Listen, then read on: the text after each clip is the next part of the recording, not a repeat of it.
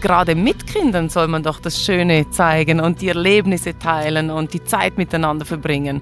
Also das sagen ja ganz viele Leute, das ist doch langweilig und was macht ihr da den ganzen Tag? Was machen die Kinder den ganzen Tag? Aber also man ist ja immer draußen, 24 Stunden am Tag ist man draußen. Man nimmt die Reise mit allen Sinnen wahr, mit den Ohren, mit der Nase, mit der Haut, es brennt, es ist heiß, es ist kalt. Man sieht in der Langsamkeit so viele schöne Sachen, die man eben beim schnell vorbeifahren nicht sieht.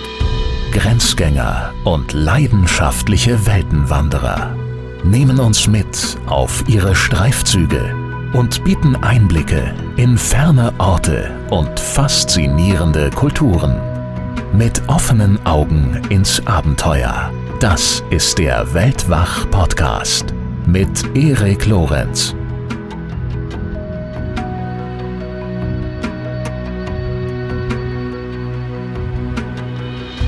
Drei Monate mit Kindern, Kamelen und Planwagen durchs australische Outback ziehen, mit einem Kleinkind und hochschwanger in einer einsamen kanadischen Blockhütte leben.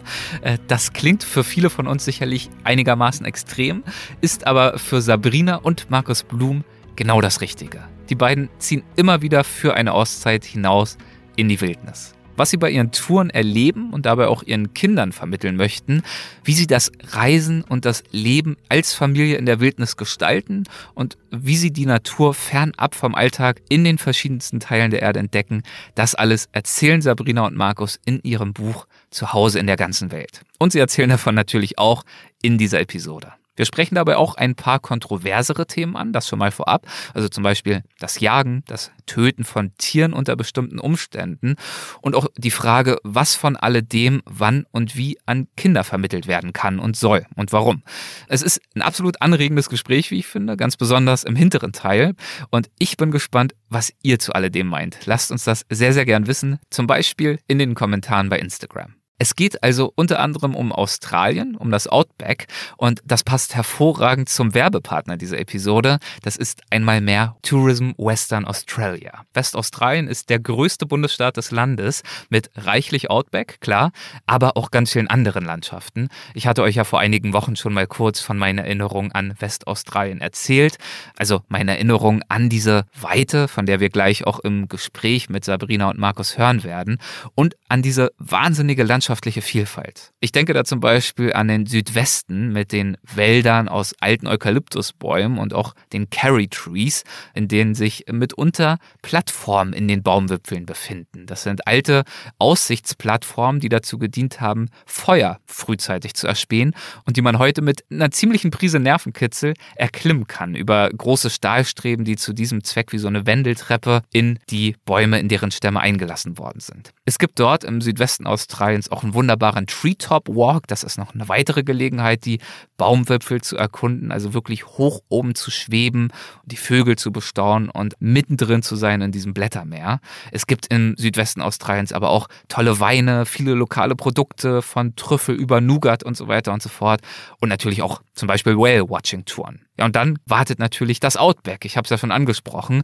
Es befindet sich zum Beispiel in Westaustralien der weltgrößte Fels, der Mount Augustus. Der ist doppelt so groß wie der Uluru. Ja, und ich sehe einfach so viel vor mir, wenn ich an Westaustralien denke. Ich sehe rote Salzseen, ich sehe Kängurus am Strand, ich sehe die Korallenküste mit dem Ningalo Reef, das man einfach so vom Strand aus erkunden kann. Also nicht erst stundenlang mit dem Boot rausfahren, sondern einfach Schnorchel übers Gesicht ziehen und ins Wasser Wasser warten und los geht's. Oder aber natürlich, man bucht auch dort eine Tour am Nengalo Reef und schwimmt dann mit gigantischen Buckelwalen oder Walhaien. Die ziehen dort zwischen März und Juli vorbei. Und ähm, ich persönlich, wenn ich jetzt weiter meine Gedanken, meine Erinnerungen durchstreife, ich persönlich liebe auch den Carigini National Park.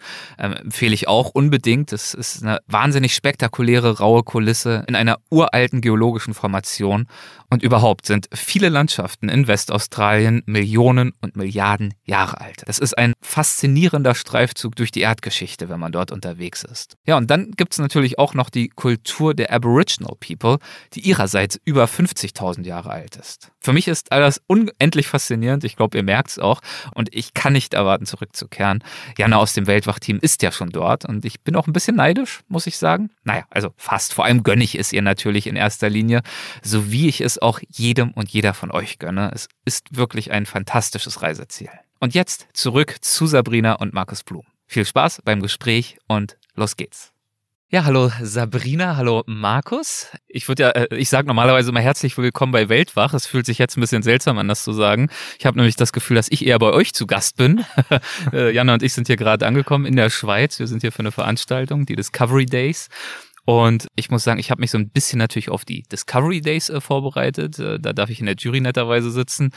Ich habe mich aber rein zeitlich gar nicht damit beschäftigt, wo das eigentlich stattfindet und wie das hier so ist und was es noch drumherum gibt und war äh, auf der Bahnfahrt und das letzte Stück jetzt im äh, Bus total verblüfft und umgehauen, wie schön das hier ist. Also ich habe, ich hatte gar, ich habe auch nichts Schlechtes erwartet. Ich hatte einfach gar keine Erwartung, gar keinen Gedanken dran verschwendet. Also äh, vielleicht um mal die Szene hier äh, zu beschreiben: Wir sitzen auf so einer Grasterrasse unseres Hotels. Ich weiß nicht, ob man ihn hört. Da plätschert so ein Springbrunnen auf der einen Seite, aber viel wichtiger die andere Seite ist so eine Betonbalustrade, wunderschönes Geländer, dahinter vom letzten Licht der herabsinkenden Sonne noch angestrahlt, so eine kleine weiße Kirche. Und dahinter riesige Felsen, äh, die sich hochziehen, graue Wände, die Wälder gehen noch bis an die Füße der Berge. Ich weiß nicht, ob das eine Seilbahn ist, das glaube ich nicht, aber irgendwas geht da noch hoch. Also es ist einfach wunderschön. Und deswegen an euch die Frage, wo sind wir denn hier und warum ist es hier so schön und warum wusste ich das nicht? ja, danke, dass du mir die Augen geöffnet hast, dass es hier so schön ist. Ja. Also eigentlich müsste man gar nicht auf Reisen gehen, wolltest du sagen, Ach, oder? Doch, man kann ja auch unterschiedliche Schönheiten erkunden, aber nein, also erzählt mal ein bisschen. Also Flims, das habe ich natürlich schon mitbekommen, heißt die Ortschaft.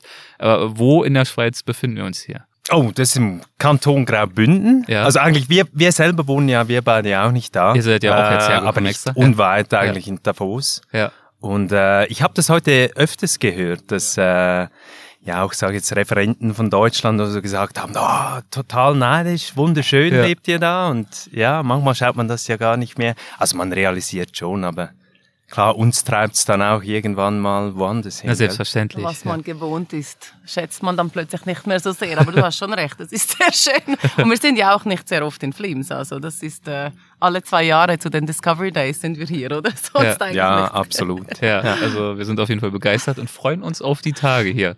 Schön. Aber ähm, genau wie ihr ja gerade schon angedeutet habt, ihr stammt natürlich aus der Schweiz ihr habt's hier sehr schön, sicherlich auch äh, dort, wo ihr lebt, in Davos und Umgebung. Aber natürlich zieht's euch Nichtsdestotrotz, ähm, das ist ja auch überhaupt gar kein Widerspruch, immer wieder in die Welt hinaus. Und ihr habt viele Reisen unternommen. Über einige wollen wir heute sprechen. Und ich würde gerne mit einer ganz äh, konkreten anfangen. Und zwar, also vielleicht steige ich mal so ein. Wir haben äh, bei Weltwach schon viele äh, tierische Themen auch gehabt. Also wir hatten äh, mal ein Thema mit dem Esel durch Afghanistan. Eine gute Freundin von mir, Stammgast bei Weltwach, ist Lydia Möcklinghoff. Die ist immer auf der Spur des Ameisenbären in Brasilien oh, unterwegs. Wow. Aber was wir noch nicht hatten, äh, waren Menschen, die es äh, vermocht haben, so verwegen zu sein, wilde Kamele in Australien zähmen zu wollen und abrichten zu wollen, mehr oder weniger. Äh, deswegen die Frage, ähm, wie zähmt man denn äh, bitteschön ein wildes Kamel?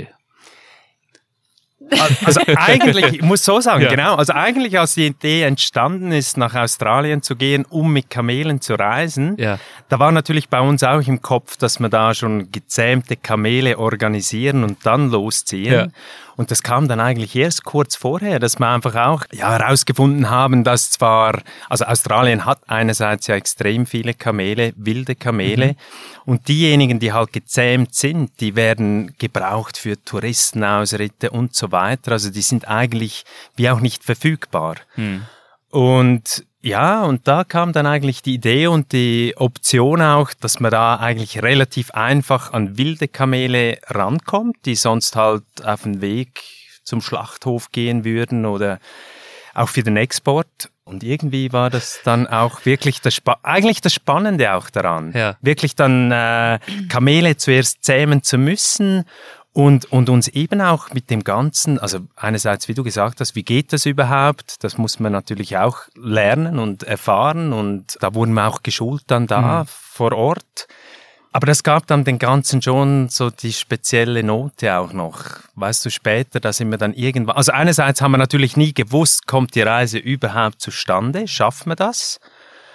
Und andererseits auch, wenn du dann später irgendwann eben mit denen unterwegs bist und die eigentlich miterlebt hast vom wilden Zustand, und die sind dann wirklich tödlich eigentlich, wenn du da irgendwie falsch reingerätst. Mhm. und wie später das eigentlich total zahme, liebevolle Tiere wurden.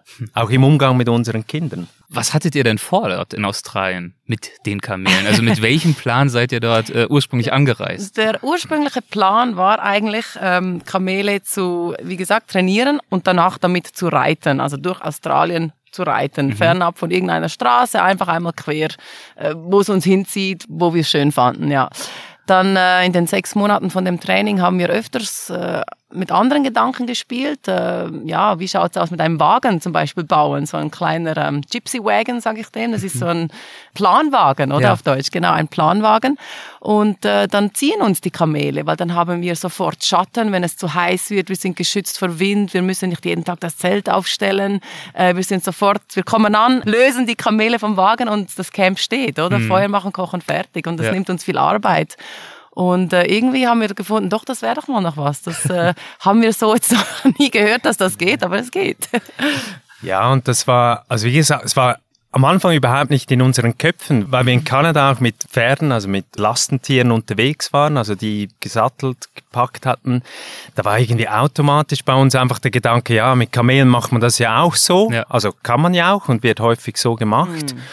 Und dann halt unterwegs eigentlich, also wir hatten da natürlich extrem viele Rückschläge, die uns, glaube ich, auch letztendlich dann auf die Art des Reisens gebracht haben, weil wir einfach auch gemerkt haben, hey, für unsere Kinder, da brauchen wir einfach, die müssen dann wirklich zahm sein, die Tiere. Am Wagen können wir sie doch noch besser kontrollieren. Hm. Ja, wenn man mit Kindern unterwegs ist, dann ist halt irgendwie der Sicherheitsgedanke, der ist schon nochmal, sag ich mal, auf einem anderen Niveau. Und auch gemerkt, da hätte man, da hätte man irgendwie fünf, sechs Kamele gebraucht und das hat man zwar zur Auswahl grundsätzlich, aber auch während dem Training haben wir gemerkt, du, wir haben zwar eine große Aus, also viele Kamele, aber alle, alle von denen, die lassen sich nicht einfach so gut abrichten, zähmen. Irgendwann haben wir gemerkt, okay, für einen Wagen brauchen wir noch zwei Kamele. Mhm. Und dann auch alte Überlieferungen, gesehen aus Büchern, wo wir uns natürlich auch mit befasst haben im Vorfeld und gesehen haben, du, die haben die früher auch eingespannt an, an Wagen und plötzlich so gedacht, wow, eigentlich super, weil es macht dann einfach alles viel einfacher, weil wir auch auf dem Wagen geschlafen haben. Also nicht jeden Tag eigentlich so vieles errichten zu müssen, um das Camp zu haben und am nächsten Morgen wieder satteln, packen. Also wir waren da sehr effizient unterwegs. Hattet ihr irgendeinen Moment des grundlegenden Zweifelns, als sich gezeigt hat, dass ihr die Kamele selbst würdet trainieren und zähmen müssen und dass es eben keine, in Anführungszeichen, fertigen, netten, freundlichen Kamele für euch äh, irgendwie zum Ausleihen geben würde? Weil das ist ja wirklich nochmal eine ganz andere Nummer dadurch. Also Zweifel, dass es mit den Tieren nicht klappt, ja. hatte ich eigentlich nie. Ich hatte eher Zweifel mit den Menschen, mit denen wir zusammengearbeitet haben. Okay. Das war eher der schwierige Punkt, jetzt gerade in der Reise in Australien. Ihr habt eure Kinder mehrfach angesprochen, ähm, mhm. eure beiden Töchter. Wie alt waren die zu dem Zeitpunkt? Fünf. Fünf und acht. Fünf ja, und acht, okay. ja. Und ihr wolltet also zu viert mhm. irgendwie mit Kamelen das Outback durchqueren. Das war ja die Grundidee, habt ihr jetzt äh, genau, genau. Ähm, das führt zu der Frage, warum? Was hattet ihr euch von dieser Idee versprochen? Was hat euch an diesem Gedanken überhaupt gereizt, das zu tun? Also wir sind ja schon vor dieser Australienreise mit Pferden unterwegs mhm. gewesen. Da hatten wir Kanada, nur ein, genau, nur ja. ein Kind, das war ja. die große Tochter. Ähm, und wir wollten das eigentlich wieder machen, auch mit dem zweiten Kind, oder? Mhm. Eine schöne Reise. Und dann haben wir eine Reise geplant nach Patagonien. Wir haben schon Pferde organisiert, wir haben mit jemandem einen Tausch ausgehandelt, wir haben schon Papiere von den Pferden gehabt und sind dann spontan noch an einem Nachmittag mal zum Reiten gegangen mit der ganzen Familie und diesem Mann mit diesen Pferdepapieren und unsere jüngste Tochter macht eine riesige allergische Reaktion. Also ja. geschwollene Augen, Nase zu, alles war dicht. Und wir denken, oh mein Gott, what's going on? Das muss bitter gewesen sein. Das war ein Schlag ins Gesicht, ja. aber ähm, im Nachhinein war es etwas Gutes. Es hat uns auf etwas Neues gebracht ja. und ähm, die Allergie hat sich auch verflüchtigt über die letzten paar Jahre. Aber durch das sind wir erstmal auf die Idee gekommen, etwas anderes zu machen. Wir mussten, wie man so sagt, eine Tür geht zu, die andere mhm. geht auf. Man darf nur nicht verzweifeln daran, oder? Es ist dann zwar ein Jahr später erst gewesen, aber es war perfekt, oder? Und so haben wir ein Abenteuer erlebt, das man vielleicht sonst nicht die Idee gehabt hätte dazu, oder? Und zum Glück war sie dann ja auch nicht äh, auf, auf äh, Kamele, Kamele allergisch. ja. Also die äh, Allergieklinik in Davos hat schön gelacht, wo Markus angerufen hat und gefragt hat, ob sie Kamelhaare hätten. Wir müssen da mal was testen für unsere Tochter.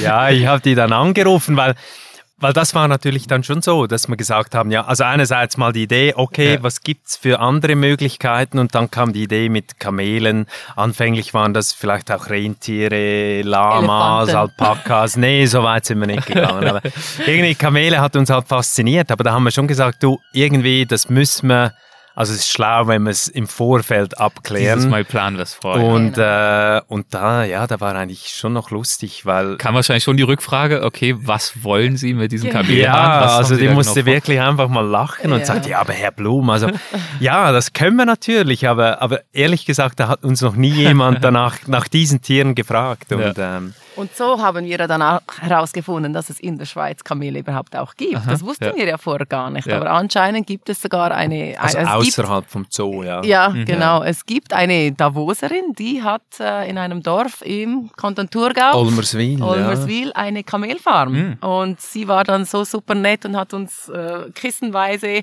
Wolle gebracht und wir haben das unserer Tochter immer mal wieder äh, nahegebracht und geschaut, was passiert. Und da sind wir ja dann auch noch hingegangen. Gell? Genau. Also da zweimal sind wir ganz bestimmt hin, weil so eine Reaktion dann auch einfach erst später auftreten noch kommen kann, gell? Also in der Schweiz gibt es Kamele, gut zu wissen. Ähm, warum es denn in Australien so viele Kamele? Uh, gut, das ja, wissen ganz, ganz viele nicht. Mhm. Und das Wusste ist, ich lange auch nicht. ja. Das ist, ähm, weil äh, in Australien ist ja viel Wüste, wie viele Menschen wissen, das äh, ist bekannt. Und sie haben da mal diese Strecke gebaut, diesen Afghan, diese Zugstrecke. Sie wollten den Westen verbinden mhm. mit dem Zentrum. Äh. Ja. Pferde waren dazu nicht geeignet, also hat man aus den UAE den äh, Arabischen Emiraten. Ja, Kamele. war es ja aus Indien oder, oder Indien, sorry, Afghanistan stimmt. auch. Äh, Hat man ähm, Kamele genau. importiert, genau. ja, weil da wusste man, die sind, die können schwere Lasten tragen, wochenlang ohne Trinken, mhm. die sind die kargen Büsche und Landschaften gewohnt, oder? Und äh, so haben sie diese Zugstrecke, die Straßen gebaut, äh, die Straßen für dann die Lastwagen, die dann Anfang so. 1920 oder so sind ja, die gekommen. also ich habe das, ist mir jetzt fast peinlich, weil für einen Vortrag ist es ja ein Thema ja. und ich habe jetzt an der, an der Jahreszahl herumstudiert und ich glaube, es war, war es 1841 sogar als das erste, das allererste Kamel nach... Ähm, Australien kam. Kamel, nicht Auto, ja. Aber es ist schon eine Weile her. Ja, es ist eine Weile her auf jeden ja, Fall. Okay. Anfangs des 19. Jahrhunderts kamen dann die Fahrzeuge. Ja, und damals eben, also Australien wurde, es wurde versucht, Australien zu durchqueren auf, mit Pferden und, und ähm, aber das hatten die nie, nie geschafft. und, und so, ja. genau. Ja, also irgendwann hat man angefangen, hunderte von Kamele ins Land zu holen und dann aber auch angefangen, die zu züchten. Mhm. Und mit der, eben mit der Möglichkeit, dass dann die ersten Fahrzeuge kamen, da wurden einerseits die Kamele überflüssig und damals auch mit den Kamelen kamen die Afghanen. Und die wurden dann eigentlich arbeitslos und, und die Kamele, die wurden, der, der Government, der hat eigentlich beauftragt, dass diese Kamele erlegt werden müssen. Und für die Afghanen war das ein so heiliges oder wichtiges Tier, das wollten die nicht zulassen, die haben die freigelassen. Mhm. Und so hat Australien heutzutage gut eine Million Kamele, ja, wildlebende. Und davon habt ihr euch einige geschnappt und die dann eben gezähmt. Und das ja. führt natürlich zu der Frage, äh, habe ich eingangs schon gestellt, die Frage, wie zähmt man Kamele? Also ist da, funktioniert das ähnlich wie bei Pferden? Sind die ähnlich im Wesen oder ist es deutlich anspruchsvoller? Sind die viel störrischer? Kann man die überhaupt wirklich zähmen oder nur ein bisschen mit Not im Zaum halten? Wie hm. kann ich mir das vorstellen? Ja, also ich muss ehrlich sagen, Pferde habe ich nie gezähmt ja. und Kamele natürlich damals auch noch nicht zuerst. Mhm. Aber es sind schon, äh, also einerseits sehr, sehr intelligente Tiere und interessant war auch, also im Prinzip, das, es wird auch gesagt, eigentlich könntest du ein wildes Kamel nehmen und wenn du das irgendwie hinkriegst, dass du das an einen Wagen spannen kannst, dann kannst du das eigentlich relativ oder am schnellsten vollbringen, also mhm. diese Möglichkeit, es zu zähmen, weil, weil du hast einerseits Kontrolle über das Tier oder er und es gewöhnt sich sehr schnell an, an viele verschiedene Faktoren, also Lasten ziehen, Kettengeräusche, etwas hinter sich zu haben.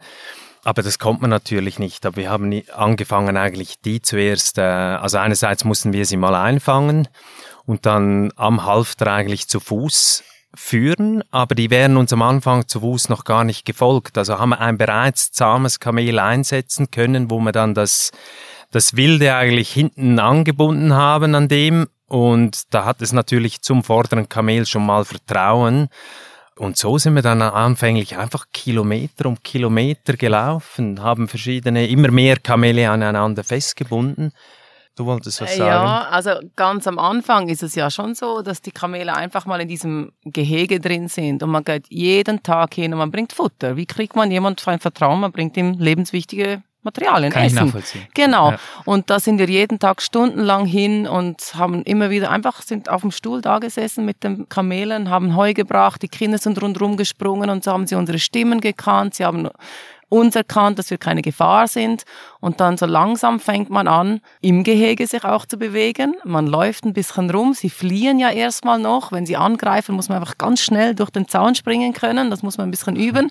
ähm, aber so gewinnt man das Vertrauen und es sind kleine Schritte jeden Tag, immer wieder. Man braucht viel Geduld. Aber die Kamele sind lernfähig. Die haben einen Intellekt, glaube ich, von einem neunjährigen Kind ungefähr. Also das sagt man. Also mhm. sie sind wirklich sehr lernfähig und auch können auch vertrauen. Wenn man das Vertrauen mal hat, dann hat man es. Also mhm. das äh, ist, da muss man wirklich ja, und auch unterschiedlich vom Alter. Also es ist mir in den Sinn gekommen von lernfähig mit neunjährigen Kindern. Also die gibt dann schon auch diese Teenager-Kamele, die einfach gar nichts von dir wissen wollen oder sind, lernen ja. wollen, eigenwillig sind. Und das ging dann schon wesentlich, also einfach, wenn man das so sagen kann, einfacher äh, mit den bereits älteren Kamelen. Was haben eure Töchter von dieser ganzen Idee äh, gehalten? Vorher und dann auch, als es so langsam losging vor Ort? Also die finden das immer super. Die okay. sind voll begeistert. Also müsst ihr nicht Überzeugung Nein, ja. für jedes Abenteuer, das wir irgendwie antönen, sind sie einfach immer von Anfang ja, an dabei. Ja, absolut. Aber am Anfang war es war es noch ein bisschen äh, schwierig, weil mhm. die Kinder haben natürlich, ich sage jetzt von unseren Reisen zu Pferd auch einfach gewusst eigentlich, da konnten sie direkt hin, äh, Vertrauen zum Pferd aufbauen, die Nähe finden. Und am Anfang, das haben sie echt vermisst, weil das mit den Kamelen einfach nicht möglich war, über Monate, weil es einfach zu gefährlich gewesen wäre weil es dann halt einfach noch keine Kuscheltiere waren. Mhm. Und das ist ja häufig, ja, das werden sie. Sowieso nie. Ja, aber schon nah. Also unterwegs dann, da konnten natürlich die Kinder dann mithelfen, Kamele ein- und ausspannen und sich, ja, mit denen halt wirklich nahe auch anfreunden. Und das, auf den Momenten hat man ja auch wirklich lange gewartet, weil das sehr wichtig war, weil die, die Kinder, die, die wollten eben an diesem Alltag auch teilnehmen. Klar, die wollten nicht nur im Wagen wollten, sitzen, sondern auch ein Teil natürlich des, genau. des Interagierens mit diesen Tieren sein, idealerweise. Wie ist es denn losgegangen? Ihr habt ja wahrscheinlich mehrere Monate gebraucht, um die Kamele erstmal so weit zu bringen, den Wagen vorzubereiten, die Logistik und so weiter, bis alles beisammen war. Aber irgendwann ging es ja dann los. Was hattet ihr zu diesem Zeitpunkt vor? Wie weit wolltet ihr fahren? Wie lange wolltet ihr unterwegs sein? Wie sah da der Plan aus? Oder also, gab es verschieden? ah, verschieden. Also ich habe meistens keinen Plan und er hat immer ganz viele Pläne, ja. so schaut's aus. Aha. Aber eigentlich war es schon einfach mal weg und mal schauen, man weiß nicht, wie weit kommen wir, was passiert unterwegs. Und ich glaube, um entspannt zu reisen und mit Freude, finde ich, muss man keinen Plan haben, weil dann ist man offen für alles, was kommen könnte. Man ähm, stresst nicht, wenn es nicht so ist, wie man es geplant hat. Also für mich ist es immer die beste Lösung so. Aber da sind wir ganz unterschiedlich. Mhm. Ja, ich habe mich da natürlich schon, oder wie soll ich sagen, auseinandergesetzt also erstmal die Frage, wir haben ein halbes Jahr haben wir gebraucht eigentlich vor Ort. zuerst, vor Ort. Mhm. Und das war eigentlich auch gut so, weil wir sind nach Australien gekommen im Sommer, also im australischen Sommer.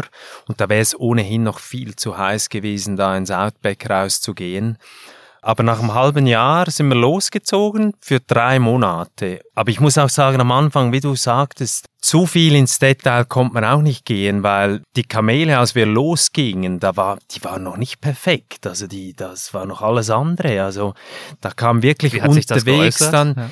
Also zum Beispiel hat sich das geäußert, dass wir eine Stunde brauchten, bis ein Kamel am richtigen Ort vor dem Wagen sitzt, damit wir es auch angurten können, zum mhm, Beispiel. Mhm. Plötzlich nach einer Woche fängt, wie ihr vorher gesagt habt, Teenager-Allüren zu haben, oder? Dann spinnen ja. sie einfach und dann, okay, dann braucht man halt drei Stunden, bis man losgeht und nicht nur eine. Also zum Beispiel solche Sachen. Ja, was für das Distanzen, dass da überhaupt möglich sind an einem Tag. Also nicht nur möglich, sondern auch komfortabel möglich, dass das für alle stimmt, auch für die Kinder. Und ja, das waren dann so 20 bis 30 Kilometer. Aber wir mussten uns schon gewisse Gedanken machen, auch weil wir wieder an den Ausgangspunkt zurück mussten. Dass wir da auch in den drei Monaten eigentlich diese Runde, sag ich jetzt mal, schaffen. Wie sah euer Leben dann unterwegs aus? Wie, also tägliche Durchschnittsdistanz hast du schon genannt. Tagesablauf ging anscheinend ja dann damit los, erstmal die Kamele irgendwie einzuspannen. Das konnte auch schon mal ein bisschen länger dauern. Also meistens fing es damit an, ja? die Kamele zu suchen am Morgen. Ach, was? Das war immer das Erste. Das war sein Job. Wie, wie, wie weit haben die sich dann mitunter verteilt? Nee, also ich muss so sagen, wir haben es nie ganz drauf ankommen lassen, ja. weil ich habe echt, wir haben ja auch schon Tage damit verbracht, Pferde zu suchen und dazu hatte ich in Australien echt keinen Bock. Ja. Ähm, ähm, also wir haben es so gemacht, dass wir einerseits, dass wir die gestaked haben. Also eines von mhm. beiden dann. Das heißt? Das heißt, das eine war an einem Pflock im Boden festgemacht, an einer Fußschlinge und das Seil, das war, ja, ich würde jetzt mal sagen, acht Meter oder sowas in der Länge. Und wenn es da im Radius kein Futter mehr hatte, hat man es umgesteckt und gewechselt. Und so haben wir eigentlich auch jeden Tag, war die eine Nacht war das eine Kamel frei, dann die andere Nacht das andere. Und also war natürlich wichtig, dass sie immer genügend Futter haben. Aber so war halt die Chance oder das Risiko klein, dass die wirklich dann zu weit weggehen. Mir fällt gerade eine lustige Geschichte. ja, damit. Einmal, Einmal am Morgen, Markus äh, steht immer sehr früh auf, äh, irgendwie um sechs oder so im Urlaub. Anyway, steht er auf und macht schon Feuer und sucht die Tiere, egal welche, Kamele oder Pferde, oder schaut, wo sie sind. So, und dann kommt er zurück und sagt, du, die Kamele sind weg. Und ich denke, oh, scheiße, oder? Er packt seinen Rucksack mit das Wasser, mit Wasser und äh, GPS und alles Mögliche hat er dabei. Funkgerät, Funkgerät. Alles hat er dabei.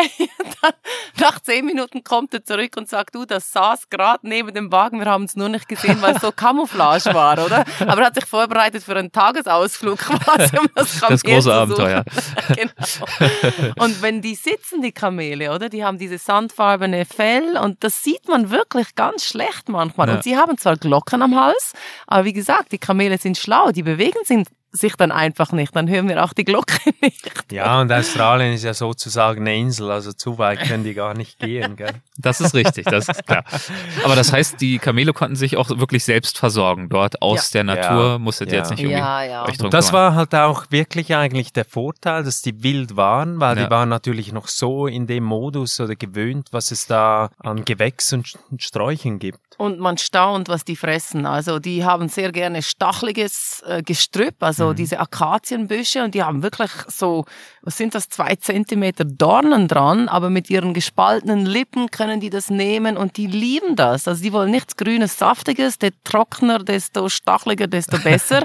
und sie gehen auch nicht an einem Busch und fressen alles ab, sondern es sind wie Feinschmecker. Die gehen mhm. da ein bisschen nehmen und da ein bisschen und machen sich da einen Salat im Mund und sind total happy, wenn sie einfach wandern futtern und fressen können. Ja. ja. Und wie war es für euch? Wie habt ihr euch versorgt? Hattet ihr dann irgendwie den Wagen voller Konservendosen? Oh, oder wie? Nee, ich hatte eine Frau mit Gewehr. Oh.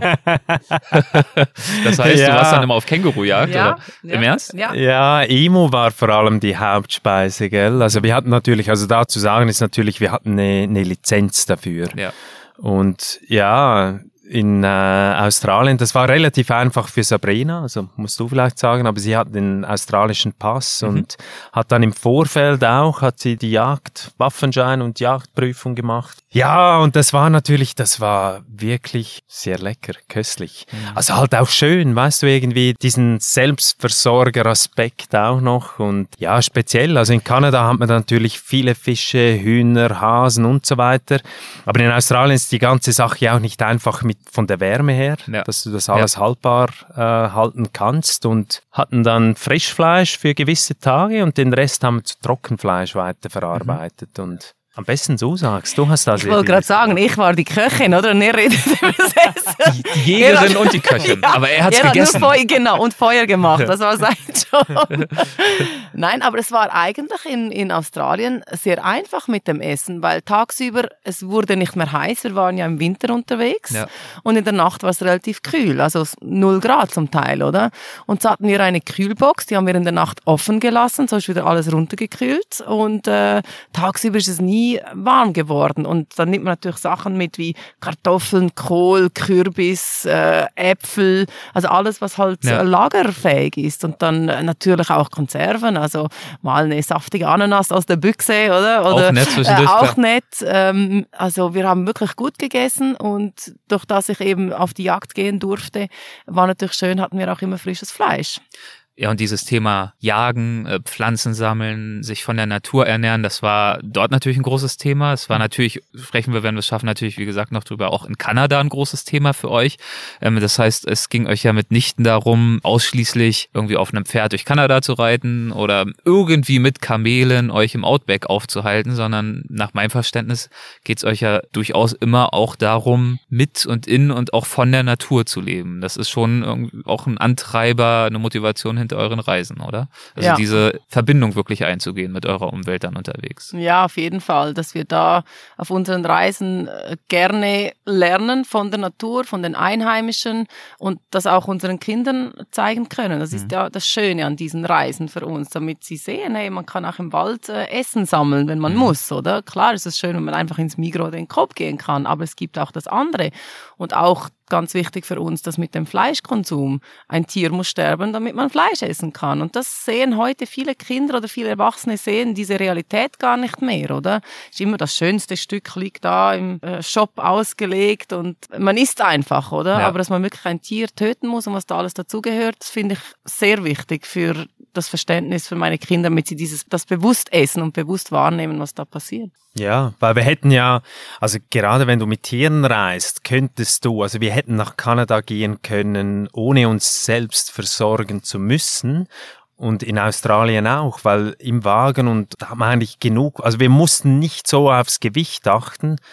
Da hätten wir genug mitnehmen können, dass wir keine Emus hätten jagen müssen oder Kängurus, aber das wollte man auch bewusst uns eben dem aussetzen, dass wir das selber auch holen müssen und, und einfach um das Verständnis, wie Sabrina gesagt hat, für die Kinder. Mhm und für uns natürlich selber auch. Also ich glaube, ich finde es extrem wichtig, dass wenn man Fleisch isst, oder es tut einfach gut, wenn man sich selber mal die Hände blutig mhm. gemacht hat mhm. und, und man wird dadurch nicht zu einem größeren Konsumenten von Im Fleisch, Gegenteil. sondern im Gegenteil einfach viel bewusster ich würde dazu gerne mal einen kleinen Auszug aus eurem Buch vorlesen, wenn ich darf. Da habt ihr das, finde ich, auch sehr schön äh, beschrieben und reflektiert, weil, ähm, muss ich euch ja nicht sagen, beim Thema Jagd, ich bin jetzt selber kein Jäger, aber beim Thema Jagd begegnet euch wahrscheinlich auch viele Vorbehalte. Mhm. Wir hatten auch schon ein, zwei Folgen zu bei Weltwach, wo, äh, wo wir darüber gesprochen haben, dass es oft ja dieses Missverständnis gibt, dass Menschen, die auf die Jagd gehen, das irgendwie aus der Lust am Töten tun oder sowas, während Jäger eher tendenziell argumentieren, dass das Gegenteil der Fall ist, dass sie das aus einer Verbindung zur Natur heraus tun. Und dieser scheinbare Widerspruch ist oftmals für einige äh, Menschen nicht so leicht nachvollziehbar. Ich würde das mal ganz kurz vorlesen, wenn es euch recht ist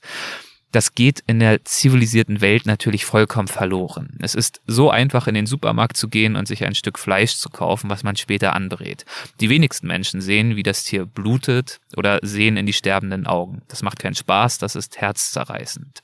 Wir sind dafür sehr attackiert worden. Dabei ist das das Natürlichste der Welt. Menschen jagten einst nicht, weil es Spaß machte, sie jagten, um zu überleben. Wer ein Tier töten muss, macht das nicht nebenbei. Man ist hundertprozentig bei der Sache. Alle Sinne sind wach, man ist gespannt und trotzdem tief in sich, ein absolutes Gefühlschaos. Einerseits ist da Freude, weil dadurch etwas in den Marken kommt. Andererseits sind da Trauer, Mitleid und Selbstzweifel. Mache ich das richtig? Muss das sein? Das ist eines der intensivsten Gefühle, die ich je gespürt habe. Es entsteht eine extreme Dankbarkeit für das Tier, das sein Leben für einen gelassen hat. Und wer das einmal mitgemacht hat, den lässt das nicht mehr los, sodass die Situation an der Kühltheke sich ebenfalls völlig verändert. Man wird sich viel bewusster darüber, was man isst und wie viel. Und plötzlich macht man sich Gedanken dazu, woher die Nahrung kommt und inwieweit wir das unterstützen.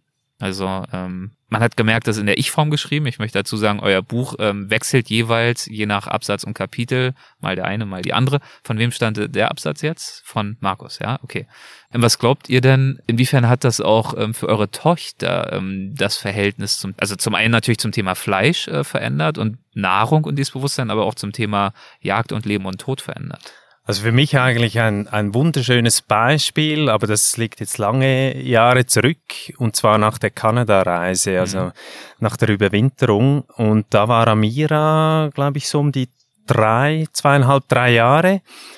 Und äh, da haben wir, wie gesagt, haben wir gefischt, wir haben Hühner erlegt, wir haben äh, Hasen gefangen und die Amira, die war da immer mit dabei und hast du als Eltern am Anfang, hast du so, klar machst du dir Gedanken, ja, muss die Kleine jetzt das alles mitbekommen, aber irgendwann oder sehr schnell haben wir auch gemerkt, doch, das wollen wir ihr ja eigentlich zeigen und, und Kinder gehen da auch ganz anders mit um, also mit dem Thema Tod oder Blut auch, das, das schreckt die eigentlich gar nicht ab. Ähm, Werdet ihr mit der Kritik jemals konfrontiert, nach dem Motto, ihr traumatisiert doch die Kinder, wenn die ja, sehen, wie getötet wird, wie es blutet? Das gab es auf jeden Fall, das gab schon. Aber was ich eigentlich noch schnell sagen wollte, war, als wir dann zu Hause waren und in der Schweiz, in der Schweiz ja, und einkaufen gingen und da lag zum Beispiel Fisch im Kühlregal, da hat die Amira mit drei Jahren gesagt, du Papa oder Mama, wer hat diesen Fisch hier gefangen? Mhm. Oder es gab zu Hause Hühnchen oder so und die hat gefragt, du habt ihr das gejagt oder geschossen? Und, aber das hat mir irgendwie einfach gezeigt, okay, also die hat die Verbindung schon als klein dann, also Kinder haben das, wenn sie das sehen, dass der Fisch, der da liegt in der Packung, dass der irgendwie von jemandem gefangen werden musste, bevor er da in die Theke kam. Und das hat uns dann auch für später eigentlich den, ja, dass wir gesagt haben, doch, das ist toll. Eben, dass die Kinder von den Reisen auch solche Sachen mitnehmen. Natürlich haben wir auch Kritik für das bekommen, aber es sind immer diese zwei Argumente, die immer kommen, die Vegetarier und Veganer finden das nicht gut und die Fleischesser finden das nicht gut. Da wird man nie einen, einen gemeinsamen Nenner finden. Es wird immer Diskussionen geben. Mhm. Wir für uns haben einfach entschieden, dass wir Fleischesser sind, aber wir essen sehr bewusst. Also wir haben heute immer nur also heute essen wir nur äh, Fleisch von einer Freundin von uns, die Jägerin ist. Also wir haben kein Fleisch kein Aufschnitt, keine Wurstwaren, nichts solches zu Hause. Es ist Fleisch, das in der Natur gelebt hat, von einem Menschen gejagt, wo wir wissen, dass sie das respektvoll und sauber erlegt ohne einen Leidensweg. Und das ist für uns jetzt einfach wichtig geworden. Ich glaube, das sind schon so äh, Nebenwirkungen von diesen ganzen Reisen. Mhm. Unsere jüngste Tochter ist sogar ganz vegetarisch. Also sie will gar kein Fleisch essen, auch wenn das gutes Fleisch ist, was wir essen. Aber für sie sind die Tiere einfach sie will jetzt einfach kein Fleisch essen. Sie ist neun Jahre alt. Mhm. Und ich finde das schon beeindruckend, dass sie so das entscheidet, oder? Und äh, die Große ist auch Fleischesser, aber äh, sie findet das super, so wie wir das machen. Und das ziehen wir eigentlich durch. Und das mhm. ist äh, schon ein schöner, äh, ja, wie gesagt, eine schöne Nebenwirkung von den ganzen Reisen. Auch für uns. Früher haben wir auch einfach Würstchen gekauft oder irgendwas und ge klar, gedankenlos ja. gegessen. Und mhm. das äh, ist ja das Schöne am Reisen. Man lernt so viele Sachen über sich selber und äh, um sein Umfeld, oder? Ja. Wie kann ich mir das Umfeld vorstellen, durch das ihr euch dann dort bewegt habt in eurem Planwagen? Wie abgelegen, wie einsam waren diese Routen, die ihr dann dort gewählt habt? Wie oft sind euch Menschen, Fahrzeuge, Dörfer, Dinge begegnet? Da kamen immer mal, also am Anfang, als wir noch in den Flinders Ranges waren, da waren wir eigentlich schon ziemlich alleine und nachher auf diesen Outback Roads, ich glaube, das war dann auch irgendwann das Spannende. Also einerseits war natürlich mit dem Wagen war natürlich schon so, dass man nicht einfach mehr die Möglichkeit hatten, total querfeldein zu gehen. Ja und haben uns also in diese Staubpisten, also Sandpisten ge genau, schon, ja. gehalten. Aber es war halt dann auch total spannend, diese Begegnungen, die da zustande kamen. Auch, also einerseits klar, selber als Touristen wurden wir zur Touristenattraktion. Lustige aber, Geschichte habe ich. Ja, okay, wir freien. wie Markus gesagt hat, also wir waren wirklich eine kleine Touristenattraktion. Also wir waren ja auf dieser Straße unterwegs und da hat man so einen Minibus angehalten mit irgendwie 20 Senioren drin. Die haben so eine zehntagige Tour gemacht und für uns war es natürlich ein Highlight. Die haben Kekse gebracht und den Kindern Schokolade und Markus hat vielleicht noch ein Bier bekommen. Also es war total lustig. Irgendwie zwei Wochen später kommt der Bus wieder und der hat gewusst, wir sind unterwegs und hat den neuen Touristen schon von uns erzählt. Du, da ist so eine verrückte Familie mit Kamelen unterwegs. Wollte die in die Tour ab genau. eingebaut, okay. Also wir waren voll die Touristenattraktion. und da haben wir natürlich auch die Reiseleiter wieder getroffen. Dann wussten sie, ich habe Geburtstag, dann haben sie mir eine Keks, also ähm, Schokoladending. Also es ist voll süß, voll süß. Ja, ja das ja. war wirklich schön. Also klar, wenn man das jetzt so auf einen Satz verkürzt, mit Kamelen durchs australische Outback, das klingt ja nach einem riesigen Abenteuer, war es bestimmt auch.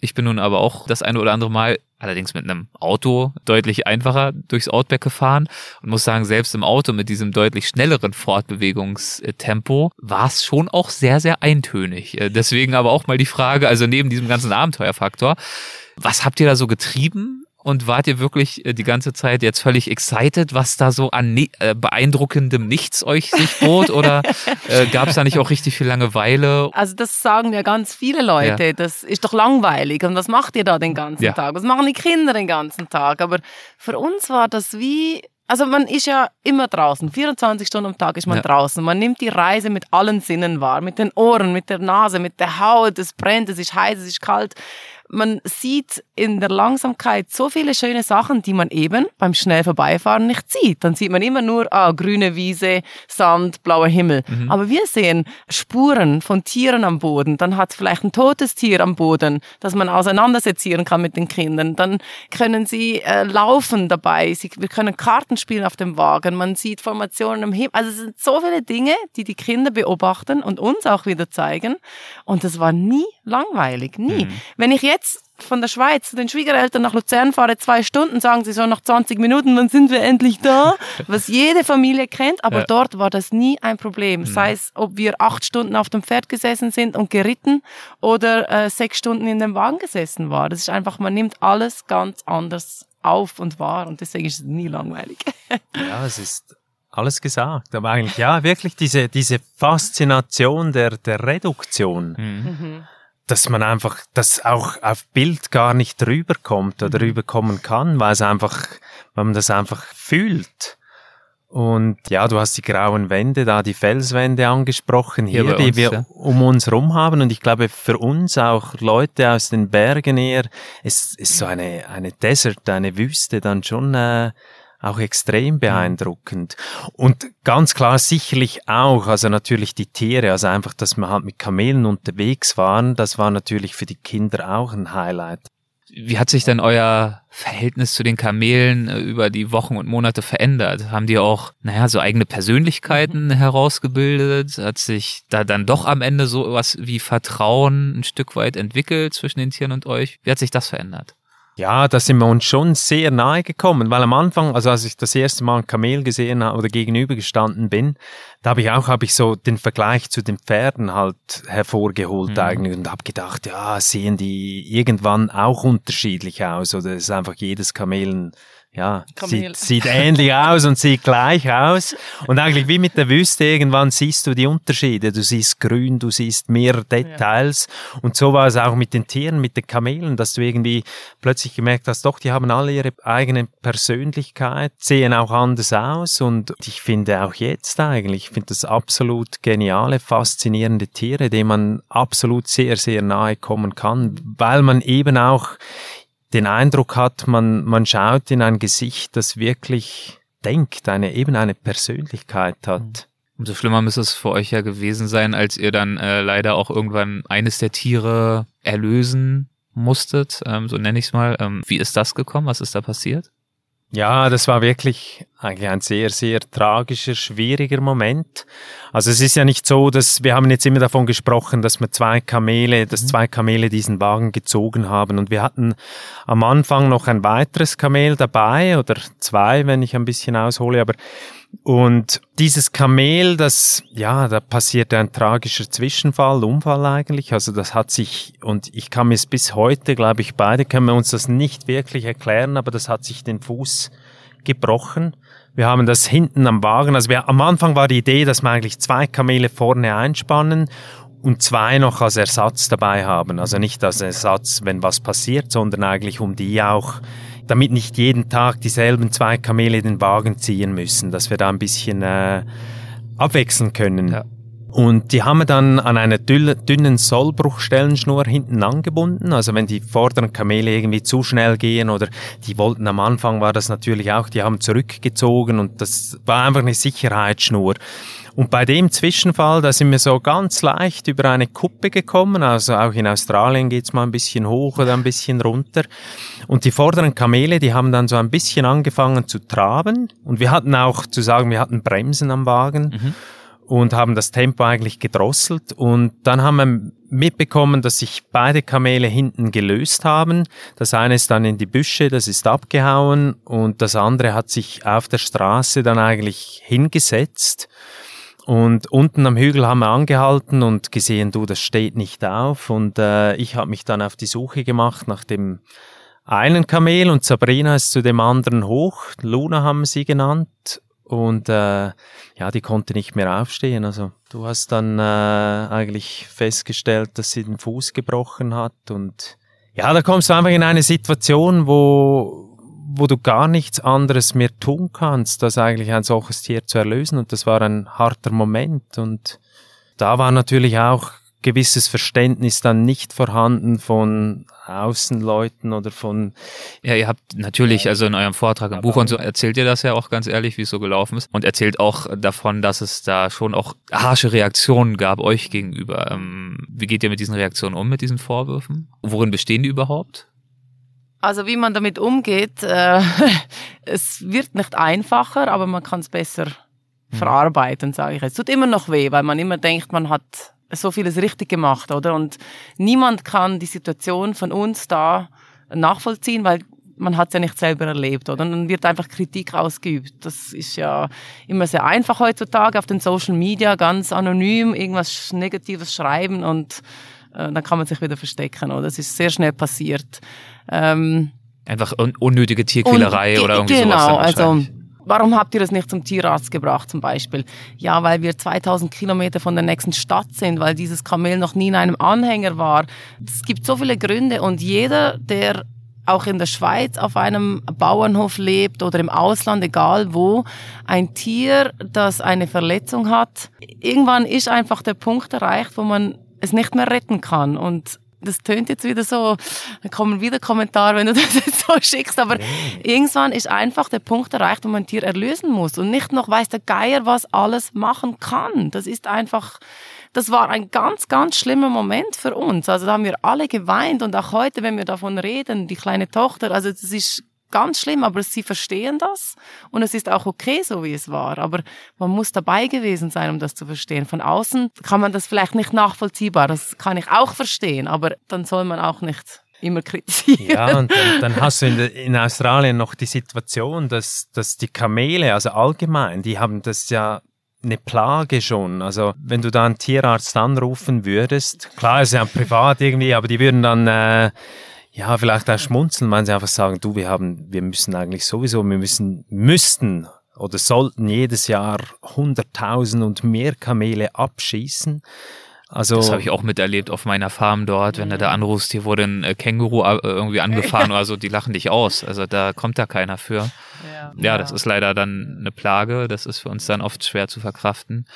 Und man muss auch ja ehrlich sagen, wenn äh, so ein Tier sich vielleicht auch in der freien Wildbahn auf eine ähnliche Art und Weise verletzt, ähm, wird Dann geht es elend zugrunde, oder? Ja. Es verhungert dann vor Ort und dauert zwei, drei Wochen, bis es dann endlich sterben darf. Also wir haben ja auch solche Tiere gesehen, Geißen, die sich in einem Zaun verheddert haben. Mhm. Die gehen da rein mit dem Kopf und mit den Hörnern, hängen sie dann da drin. Und dann hängt da so ein Stück Fell am Zaun und denkst, oh mein Gott, das arme Tier, oder? Also das, das ist so, ja.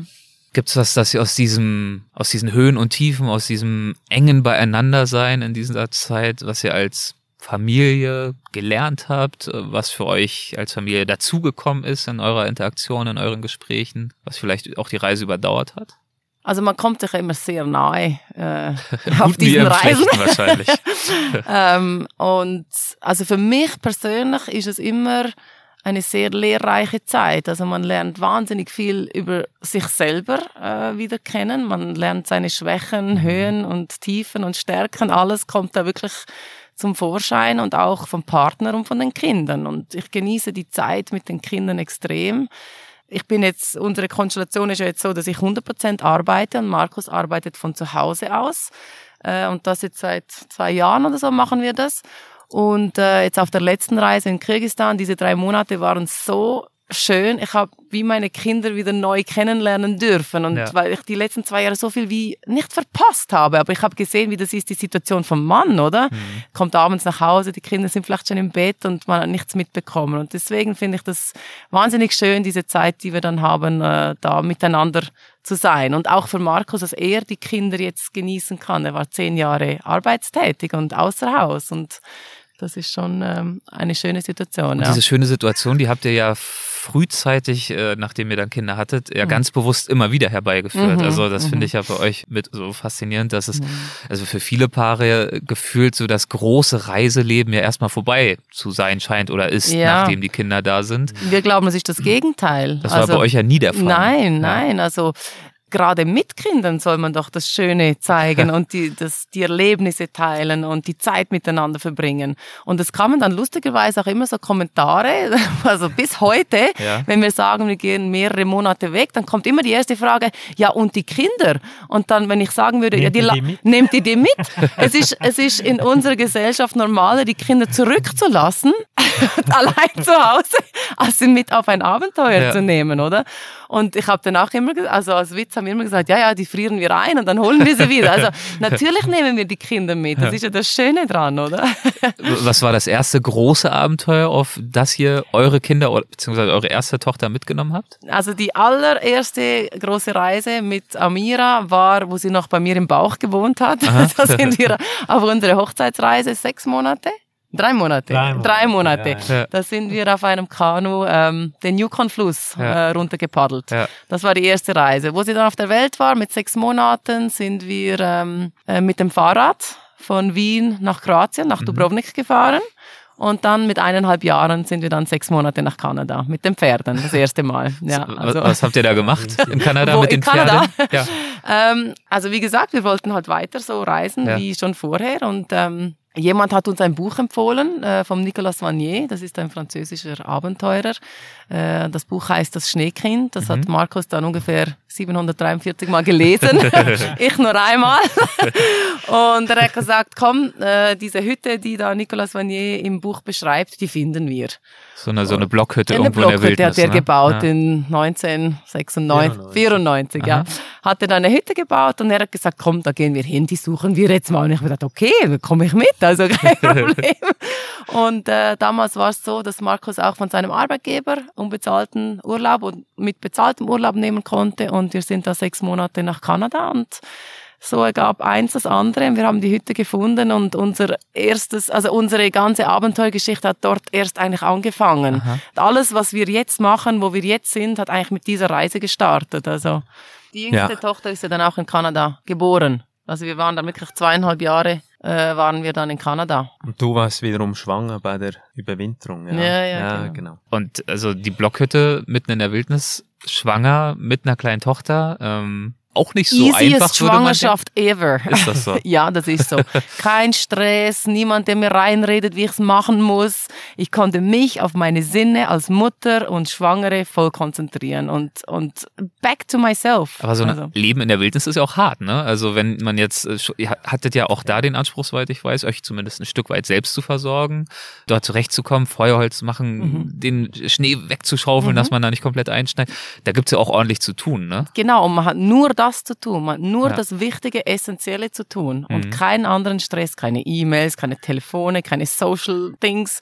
Also es war sehr befriedigend und sehr einfach. Also ich sage immer, gerade für mich als Schwanger mit Kind war es so entspannt. Ich musste nie mit einem schreienden Kind im Migros an der Kasse stehen oder schwere Taschen nach Hause schleppen. Ich mhm. musste nicht noch arbeiten und weiß der Geier was machen. Also es ist körperlich anstrengend, aber mental total entspannend und befriedigend.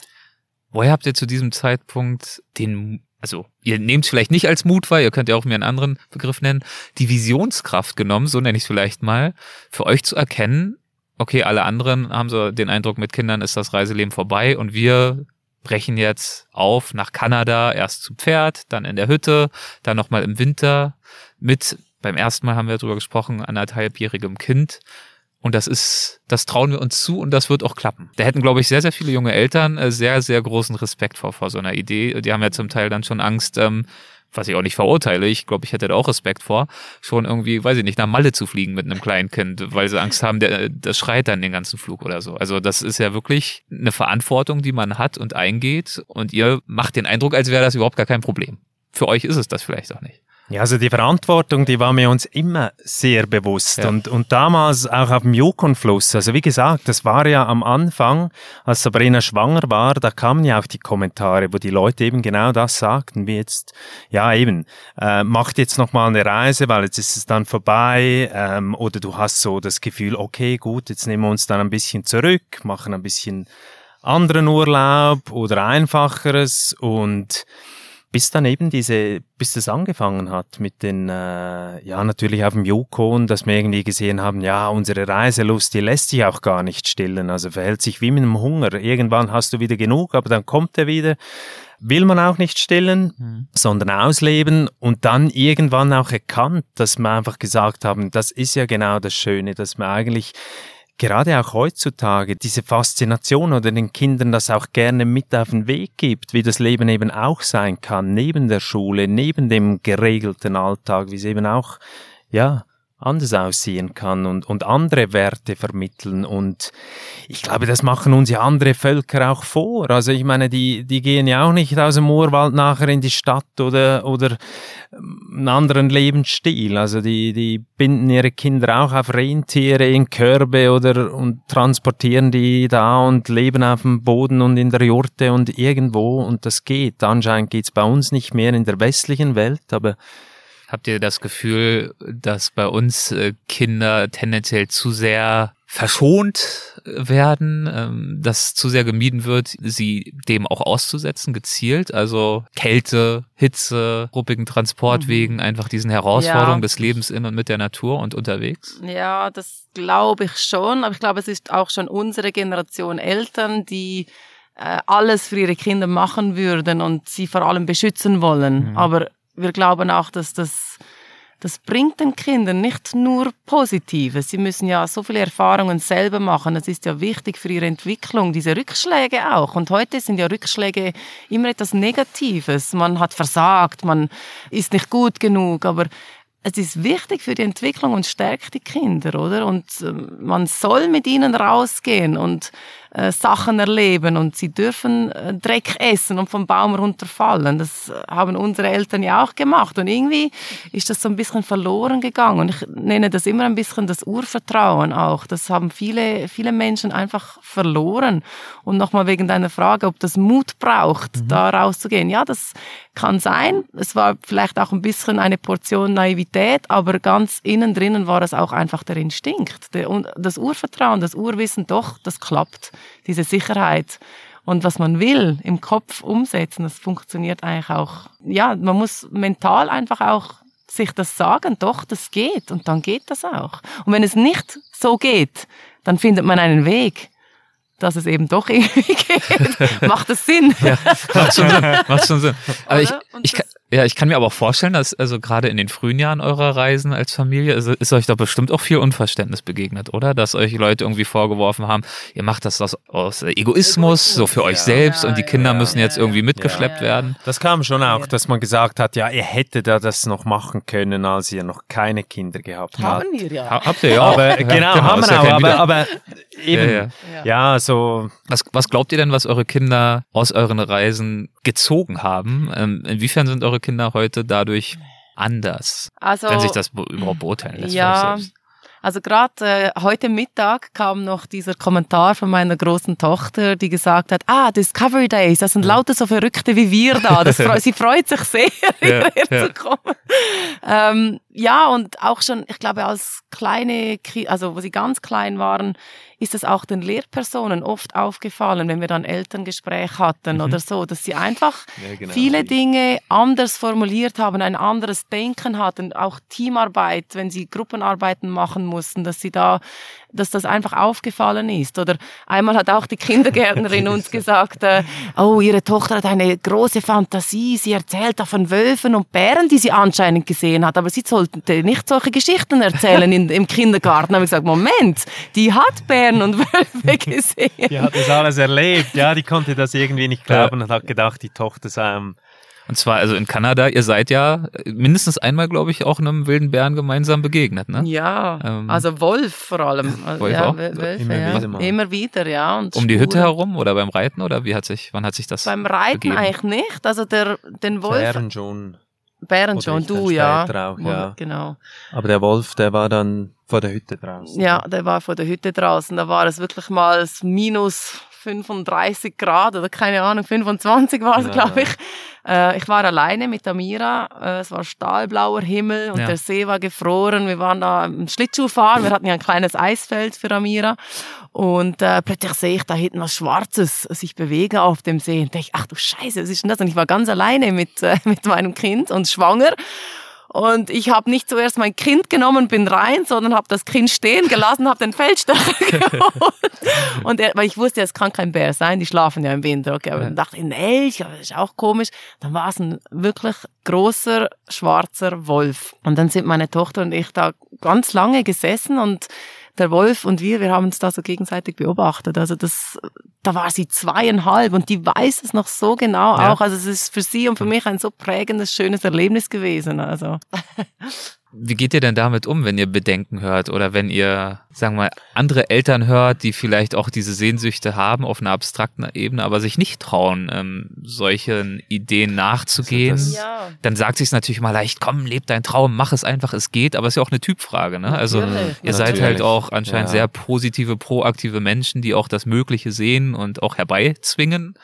Ähm, es gibt aber auch ja. Menschen, die vielleicht, und das ist ja auch völlig okay, ja. so ein bisschen ängstlicher sind, ja. eher vorsichtiger, mhm. genau. ähm, auf denen diese Verantwortung vielleicht auch noch schwerer lastet und die es aber auch sich da gern in so eine Richtung mal mhm. vortasten würden. Ähm, ich kann mir vorstellen, auch nach den Vorträgen und so, das wird euch bestimmt ganz, ganz oft, werden euch genau diese mhm. Fragen ja gestellt. Ja. Es war auch so, dass eigentlich, gell, nach der ersten Reise sind ja eigentlich diese Kommentare auch nicht mehr kommen. Mhm. Nicht mehr gekommen, weil, die jetzt sehr kritisch weil das Umfeld, ja, ja, das Kritische, weil weil, sag ich jetzt mal, die Leute oder unsere Freunde oder Verwandte oder wer auch immer eigentlich dann auch gemerkt hat, okay, die haben es schon im Griff. Also sie sind nicht einfach blauäugig und machen irgendwie was und da kam auch das Vertrauen von außen in uns und also wir machen ja eh, was wir wollen, aber einfach, ja. dass dann irgendwann aufgehört hat äh, mhm. mit diesen Kommentaren.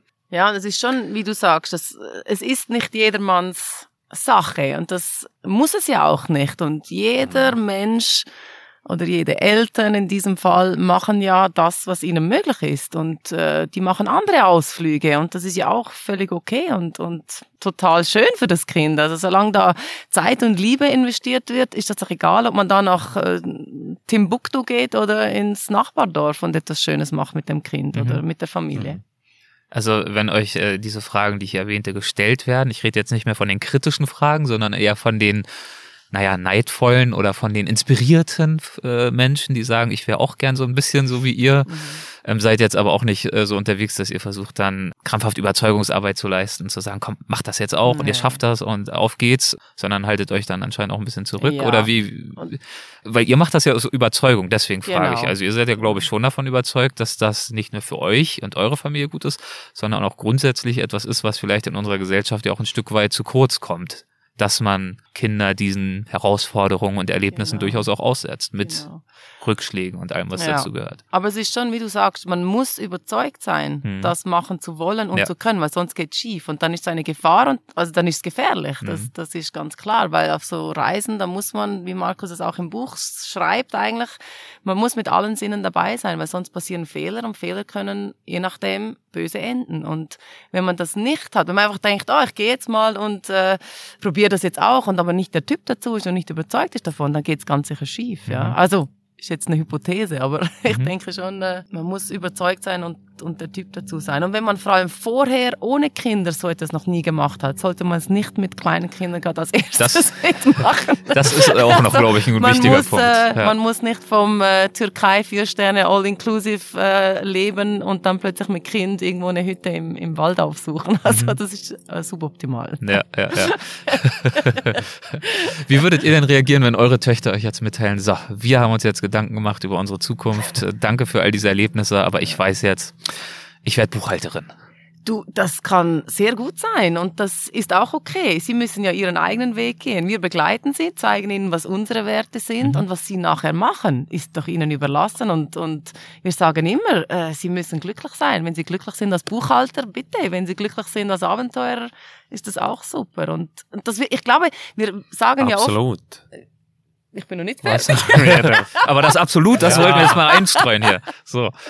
Weil wir sagen ja oft, vielleicht kommen dann unsere Kinder und übernachten nur noch im Fünf-Sterne-Hotel. Kann sein, aber ja. das ist ja okay. Und äh, die Teenager-Phase, wo wir ja jetzt langsam so drauf zusteuern, das wird auch kommen, dass sie das scheiße finden, weil sie müssen ja etwas anderes machen, was die Eltern machen. Das ist normal. Mhm. Und das ist auch okay und die werden ihren Weg gehen und machen und ja, ja, Markus?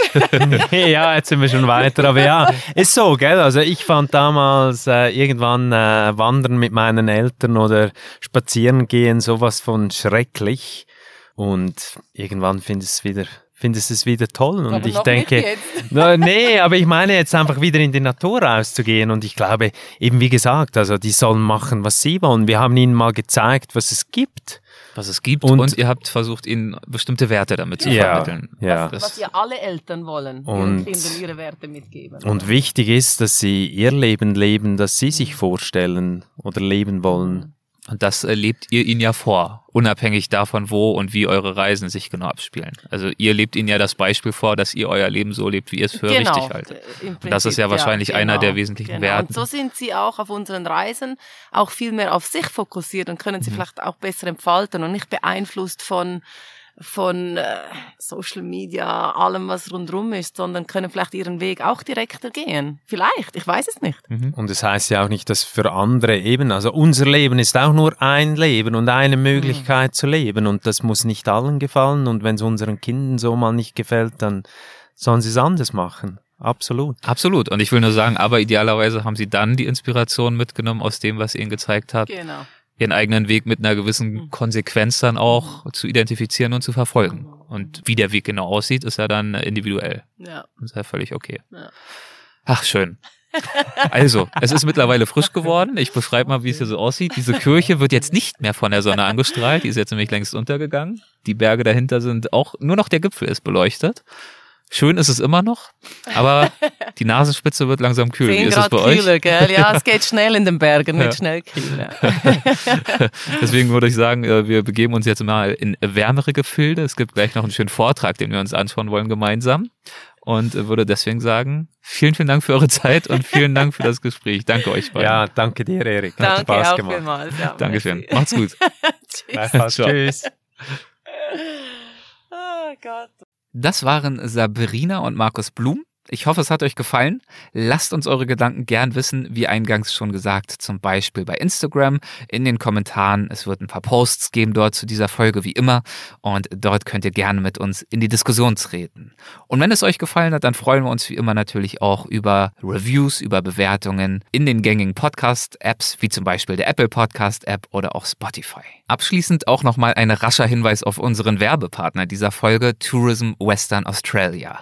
Im Gespräch mit Sabrina Sabrina und Markus ging es ja im Hinblick auf Australien vor allem um das Outback. Und davon hat, und ich habe es ja eingangs auch schon gesagt, natürlich auch Westaustralien mehr als genug zu bieten. Aber in Westaustralien gibt es natürlich auch noch viel mehr. Neben dem insgesamt grünen Süden zum Beispiel die Stadt Perth. Das ist eine tolle, sonnige Großstadt, die vor langer Zeit, ich glaube, das kann man ehrlicherweise sagen, mal eher als gemächlich bis fast schon langweilig galt, auf die das aber wirklich längst nicht mehr zutrifft. Ich habe Freunde, die dort leben und es lieben. Ähm, ich erinnere mich auch selbst an viele tolle Restaurants, an coole Hotels und Bars und Street Art, an den Kings Park, an Fremantle und, und, und, und. Kann ich jetzt nicht alles erläutern, schlag das einfach nach. Es lohnt sich also definitiv dort auch ein paar Tage einzuplanen. Vielleicht auch mit einem Abstecher auf Rottnest Island. Das ist eine kurze Fährfahrt von Perth entfernt.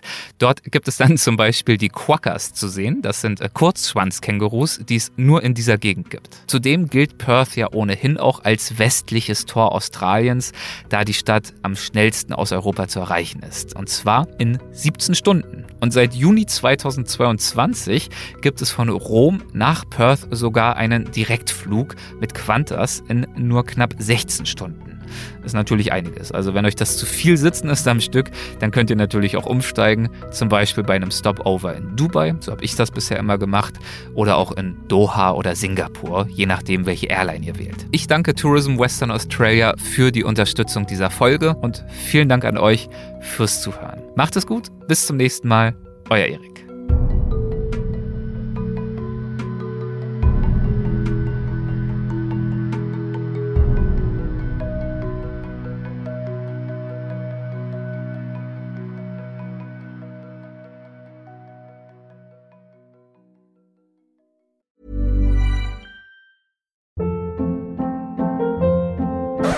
Hold up. What was that? Boring. No flavor. That was as bad as those leftovers you ate all week. Kiki Palmer here, and it's time to say hello to something fresh and guilt-free. Hello Fresh. Jazz up dinner with pecan-crusted chicken or garlic butter shrimp scampi. Now that's music to my mouth. Hello Fresh. Let's get this dinner party started. Discover all the delicious possibilities at hellofresh.com. Even when we're on a budget, we still deserve nice things. Quince is a place to scoop up stunning high-end goods for 50 to 80% less than similar brands.